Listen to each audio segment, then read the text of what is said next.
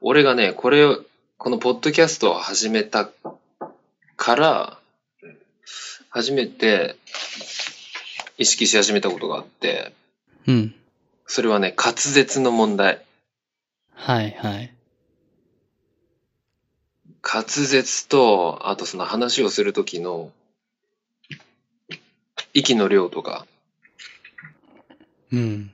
自分がどんな風に普段話をしてるんだろう、どんな風に間を置いて、どのくらいのスピードで話をしているんだろうっていうのを、こんなにも意識したことはなかった。まあ、なかなか自分の会話をレコーディングするって、普段の生活ではないものね。ないよね。僕らほら音楽をやってるから、うん。その、歌とか、楽器のレコーディングはしても、会話のレコーディングってないもんね。ないね。全然違うもん。全然違うねなん。かうん、全然違う。なんかね、俺が、その、過去の放送を聞いて、ちょっとショックだったことがあって、もう、思ってたよりもスローなんだなって思った。俺の頭の回転って。いや、回転がスローなんじゃなくて、一言一言を聞いて、こう、思考してるんだなって思ったよ。で、それに対する自分の意見、考えうん。がまとまってから発するのかな。いや、違うんよ。違うのもちろん、その、うん、その、言いたいことありきで出発する場合もあれば、言いたいことが何なのかわからないまま出発する場合もあるよ。うん。あるんだけど、その、スローになるのは話し方が、今から言おうとしていることを的確に説明するための言葉選びだったり、何から話すべきか、その順番だったりさ、うん。そういうことを計算するのが遅いんだろうね。あーうん。まあ僕も遅いから な。いやーなんかちょっとみんなこれもう2倍速で聞くのがちょうどいいのかもしれない、そしたら。なんかそのバイリンガルニュースだとか、僕が聞いてるバックスペース FM だとか、リビルドリビ .fm ルとドか、うん。まあ他にもいくつかポッドキャストは日々聞いてるんだけどさ、みんな早いんだわ。早いよね。もうなんかすごい、回転が早いよね。その早い言葉を発するまでのラグが全然ない。 うん、ないし、その語られてることがね、しっかりしてる。 そうそう。うん情報が詰まってるんだよね、ぎっしり。そう。打ち合わせしたって感じするけど、多分そんなことない。うん。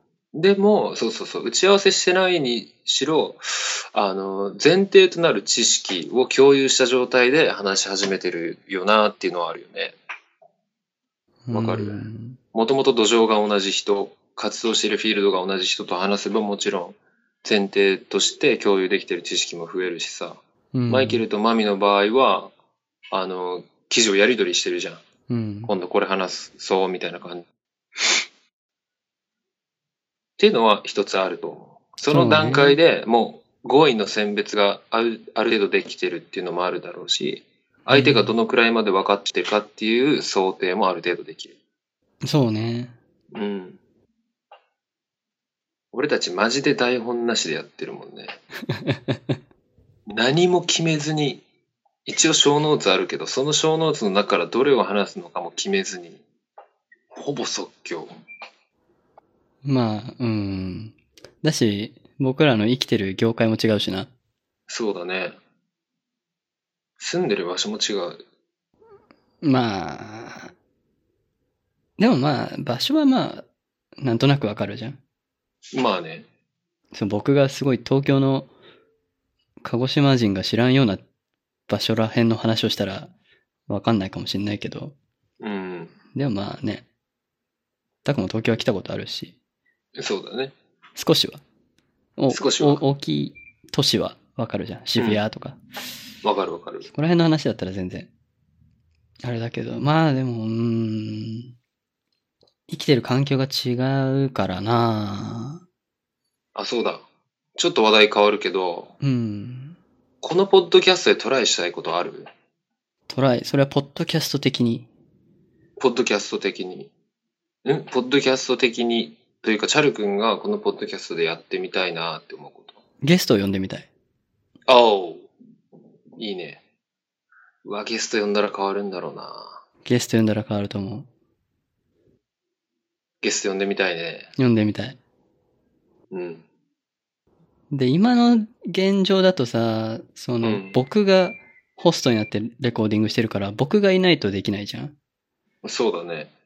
で、仮にタクがなんか、まあ忙しくなったとかで取れなくなった時に、まあ僕あがー誰かと話してもいいし、まあ、逆うんうんにタクが環境がもし整うんであれば、タクが誰かと話したのをまた僕がもらって編集して配信してもいいし、なるほど。それもありかなと思ってる。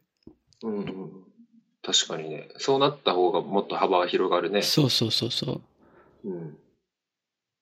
う。そういうのも、まあ、一つとしては、手はありかなと思う。そうね。まあ今のところは、まあ基盤固めの最中だから。そうだね。本当に手探りだもん。そう、初心者だし、二人とも。そうそうそうそう。私絶対ゲストを呼んだとしても、ポッドキャスターじゃないから、うん。ポッドキャストの人が来れば全然、やってる人が来ればいいけど、僕らうんが多分最初リードしないといけないじゃん。そうだね。進め方だったりは。だから僕らが不慣れだと、ゲスト呼んでも収集つかなくなっちゃうし、確かに。逆逆に 波に乗せてあげないといけないなと思うから。まあまあ、まだ、まだいいかなと思うけどね。そうだね。ああ、確か、ああ、でも本当そうだわ。俺、徹底的に聞き役に回る回とかもやりたい。ああ。いいね、それね。うん。引き出す役、話を引き出す役に徹するっていうのもやってみたいかな。タクが聞きやす、聞き役に徹するってなかなかないね。なくないいや、な、なく、なくない。なくないと俺は思っている。うん。好きなんだよね。その、質問するのが好きなんだよね。そうだね。うん。質問して、引き出すの割と好きだね。うん。で、人の話をどっちかっていうと聞くタイプだと思ってるから、自分では。ほんと。うん、話すよりも聞く方が得意だし好きかな。僕も聞く方が断然得意だからね。おっと。 おっと聞き戦だから僕。聞き戦。俺もどっちかっていうと聞き戦、聞き戦側でやってきたからね。ほんと結構話す側だと思ってたけどな。あ、そう。うん。自分の意見持ってるし。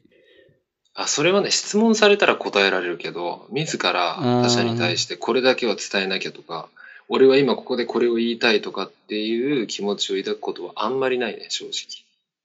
うん、僕もそう、そういう面では同じだな。うん、まあね、僕スイス銀行と言われましたしね。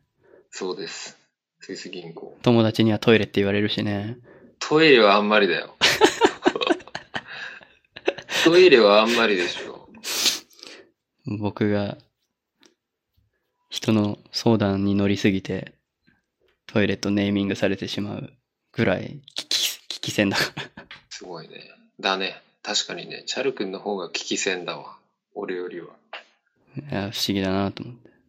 でそういうことを意識できたっていうのはもうまず一つ収穫だよね。ポッドキャストを始めたことによる。うん。で、最近、そう俺ポあうん。あ、なになにいいやよいいよ。その、ポッドキャスト始めて、うん。こう、習慣的に、生活習慣的に、その、じゃあ来週話すネタ考えないとなっていう意識づけうん。ができたなと思ってて。確かに。ながらで一週間を過ごすのと、あ、これいいネタかも、みたいなさ、うん。っていう意識で生活するのは結構僕の中ではここ何、1ヶ月ぐらいかうん。やってて、ちょっと変われた。自分が変われたなって思ってる。もちろんまだ全然、なかなかさ、これ面白いっていうネタって見つけらんないけどさ、そうだね。東京いても見つけらんないからね。まあ、感度は低いのかもしんないけど。いいや、多分見つけるのにも技術っていうのはあると思うよ。だし、自分が面白いって思う話題ってなかなかね、そうだねこ。れを話したいっていうネタうをんそのね、あり溢れた情報の中からピックアップするのは難しい。難しいね。しかも新しいものとなるとなおさらね。そもうすでに知ってることを話すんだったらいいけど。う。そででも拓俺郎も一緒だわ。う。うん。うん。あさっき言おうとしたのは、このポッドキャストを始めてから新しい習慣ができたんだけど、自然と。うん。それがね、あの、本を1日10分ぐらい音読するっていう謎の習慣が生まれて、どうしたの急に。それはうん意識的に始めたこと意識的にじゃない。いろんな流れがあってそこにたどり着いたんだけど、うん。最初はね、あの、平野啓一郎さんっていう作家がいるじゃないですか。はい。えっ、と、まマチネの終わりにが最新作なんだけど、その人のポッドキャストを聞いてて、で、その人が朗読するんだよね。ポッドキャストで、毎回。うん。それがすごい良くて、本を朗読するう。ん、本を朗読するんですよ。自分の作品を。おー。うん自分の作品から毎週毎週別の箇所別の作品を抜粋して朗読するっていうコーナーがあったんだけどその朗読することによって活字で読むのとはまた全然違った意味が立ち上がってくるっていう経験をしてさうーん。で朗読人が朗読してるのもっと聞きたいなっていう気持ちがまず芽生えたのね。うん、うん、うん。ででも朗読してくれる人いないから そうだね。うん頼め、 頼みづらいっていうか、な、なんそれってなるしさ。だし、私その本を読んでないとそうそう。意味ないからね。そうそう。だから、とりあえず自分でやってみようと思って。へえ。で、最初にね、井川博俊さんっていう人の詩集がその頃大好きだった。その頃っていうか、まあ、好きなんだけど、それを読んで、聞いてみたんよ、録音して。うん、うん。したらさ、自分が話してるとか、その話してるのが俺だからとか、話してるのが俺だとか、そういうのを全く切り離した状態で、切り離して考えてもすごい良くて、おー。なんていうのかな、話してるやつが関係なく良かったっていうかさ、なんて言ったらいいのかな、まあその、もちろん自分が好きな作品が音声で聞けるっていうのがすごい良くてね、うーん。うん、でそこからそのポッドキャストで感じてた滑舌の問題だとか話すスピードだとか浮きそ彫のり声になってかきたら、うん、声から受ける印象とか気になってたっていうのも相まってなんかこう反省の意味も込めて続いてますねその習慣は。いいね。いい心がけ。うん、まあ弟に話したら「なんそれキモ怖っ」って言われたんだけどそんなこと言われた。うん、怖って言われて。ええー、って思ったけど。その二言怖いって、何って思ったけどね。弟そういうの理解してそうだけどね。うん。あいつはもう、面白いね。何が出てくるかわかんない。まあそんな感じですね。うーん。あと、よく最近、最近見た記事とかでよく見るけど、やっぱり、日本人はさ、相づちが多いのよね。会話に。それ意識するよ、俺も。相づち、もうちょっと減らしたいなと思って。そうだね。でもさ、相づちが増える理由、俺はね、話し手側にもあると思うんだよね。うん。そうだね。その、だよね。話し手が相づちを求めるような話し方をしてると、相手は自然と相づちを打ってしまうようになると思っていて、で、過去の放送を聞くと、俺もチャル君も話しぶりがさ、なんとかこうでなんとかで、こうなんとかのね、で、なんとかかんとかで、なんとかかんとかでさ、みたいなさ。なんとかじゃんみたいなね。うんうん。運を待ってる話し方してるっていうか。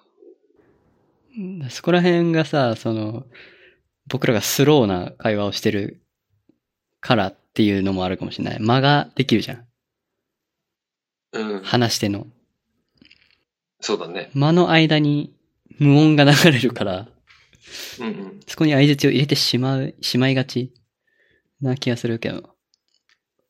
そうだね。それは、でも電話だからっていうのもあるよ。相手の、そのノンバーバルの部分を見られ、見れない環境下だからっていうのも間違いなくある。そうなんだよね。いや、僕普段からさ、ネットの友達と会話するの。これスカイプみたいな感じで。うん。で、同時に5人ぐらい会話するんだけどさ。多いな。多い時は10人ぐらい同時に会話するんだけど。えー、その時はねやば、おみんなね、別に相槌打たないで話は進むんだよね、なぜか。あ、そう。で、10人の時はね、カオスになるんですよ。会話が。だろうね。 なんなら、2つ3つ違う話題が、同時並行に進むんだよ。あ、あ、えやばいな、それ。でもね、もうその、そのスタンスっていうか、そのやり方を10年ぐらいやってるわけ。もう、僕が高校ぐらいの時からやってるんだけどさ。あの、みんなね、聖徳太子になれてんの。すごいな。みん な、なんか、違う、ほ2、3人、3人、3人、3人とかでは、まあ9人で話してたとして、みんな違う会話が同時並行で、みんなイヤホンで聞いていて、それで、絡まらないんだよね。その声だけすごいなで、この人が話してるから、こう、っていうその計算が頭の中でみんなできてて、うーん。それって経験だよね、経験。きっと。多分僕も、僕も聖徳太子の一人ですけど、すげえ。同時に、その不要な会話を排除できる。たまに僕、その自分がメインでは入ってるその会話、話題とは別のそのもう一グループの会話を聞いてたりするの。面白いこと話してんなと思いながら聞いてんだけど。それ9人で話す必要あんのない。全然なない。いよね。333に分かれた方がいいよね。あ、ただ、もちろんその中で途中でこう、一人がもう一つの話題に入ったりするの。うんうんうん。ミックスされてはいるんだよね。えー、まあ話すのがひ好きな人たちなんだけどさ。もう3、4、3、40代のおっちゃんたちなんだけど。うーん。で、中身がすごいね、濃度が高いのね。会話の、話題うの。んまあ政治の話だったり、まあそれこそ宗教の話だったり、うん歴史的な話とかもしょっちゅうするし、うん。で、そのし経済の流れだとか、すごいそういう、多分、20代の若者はあんまり話さないような話、うん。結構す、日々してて、うんすごいためになる。うん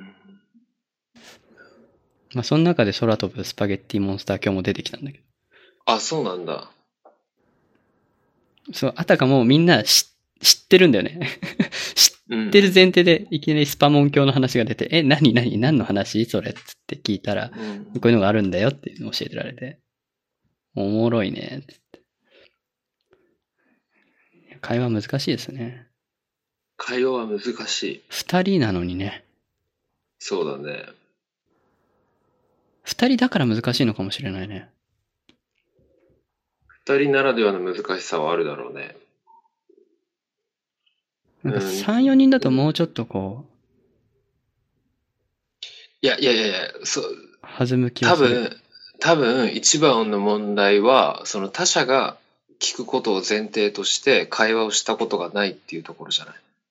あこの二人で話しながらさ、これはリスナーの人が、その架空のリスナーを想定しながら、これはリスナーが聞いて面白いのかどうかっていうのを常に考えながら話するじゃん。やっぱり。あ、そうね。その経験って今まで絶対ないでしょ。うん。確かにないかも。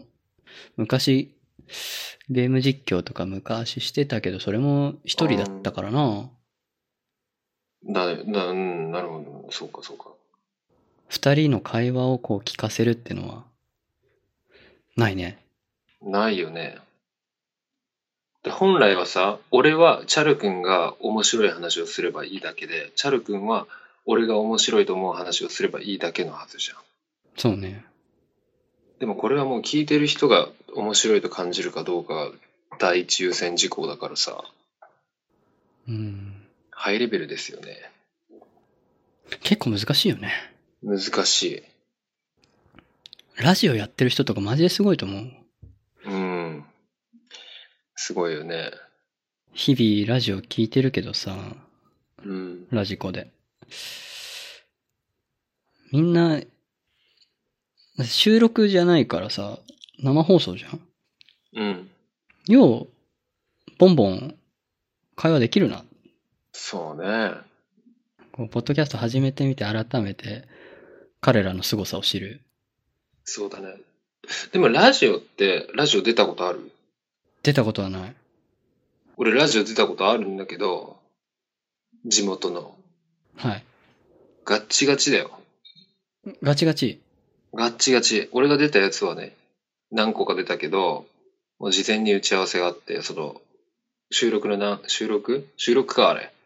収録の1時間前とかに集まってさ、で、こう、ブース入って、今日よろしくお願いします。で、台本渡されるわけ。まずはじめに、へーえっ、と、こう、ジングルあって、お決まりの文句ありまして、そこから、えっ、と、A パート。な、A パート、B パートっていう呼び方だったかは忘れちゃったけど、まあ、A パートあります。で、ここでは、僕こういう質問します、みたいな。うんうんうん。で、B パートでは、こう、こう、こう、こうこんな感じで行きましょうか。みたいな台本通り進むよ。そう事前、なんだ。うん、事前打ち合わせしてないことは基本的に触れないし、決まってんだだかね。うん。だから一回会話したことをもう一回本番で言うみたいな感じだった、全部。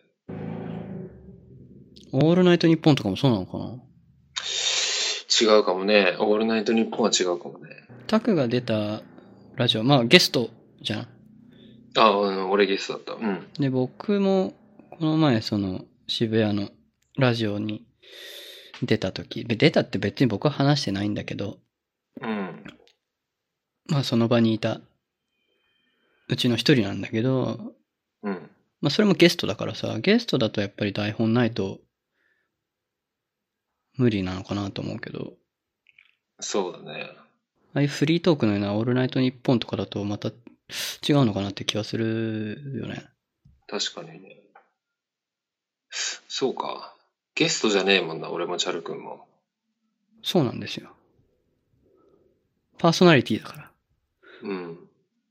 いや、難しい。ホスト。ホスト。ホストです。ホストだから。クライアントじゃないですか。そうだね。であれじゃない。徐々にその話すための筋力みたいなものが鍛えられていくんだろうなっていうことを俺は期待してるよ。うん。まあ、第1回よりは、できてると思うよ。着いや、実本に。当だよね。自分のポッドキャスト聞くけど、うん。聞くあ、聞く聞く。一回は聞く。もう ?2、3回聞くんだけどさ、うん。配信終わった後に。う聞くん。けど、まあ、ビビたるもんだけど、少しずつ、慣れてきてはいる気はする。そうだね。まだまだだけどね、全然。いや、もちろん。でもまあ、だ初めての時よりは、1ヶ月前よりは着実に成長してる気はするな。そうだね。まあ、日々意識して気をつけるしかないですね。そうですね。いやこれで結果的にさ、俺もチャル君も日常生活でもめっちゃ話し上手だったらウケない。そうね。だといいけどね。うん。そんな話せる人だったっけみたいなさ。変われるといいね。変われるといいね。そうなると面白いね。うん。口下手だからな。うん。me too. OK。そんな感じ、うんそんな感じだね。じゃあカップリングはこんなところで。おいもう俺は目の前にある手羽先を早く食いたくてしょうがないよ。目の前にあるんだ。すまんうね。ん、めっちゃいい匂いしてる。手羽先。いいなじゃあ僕も今からご飯作ろうかな。今からかい。うん。食べよう。食った方がいいよ、飯は。そうだね。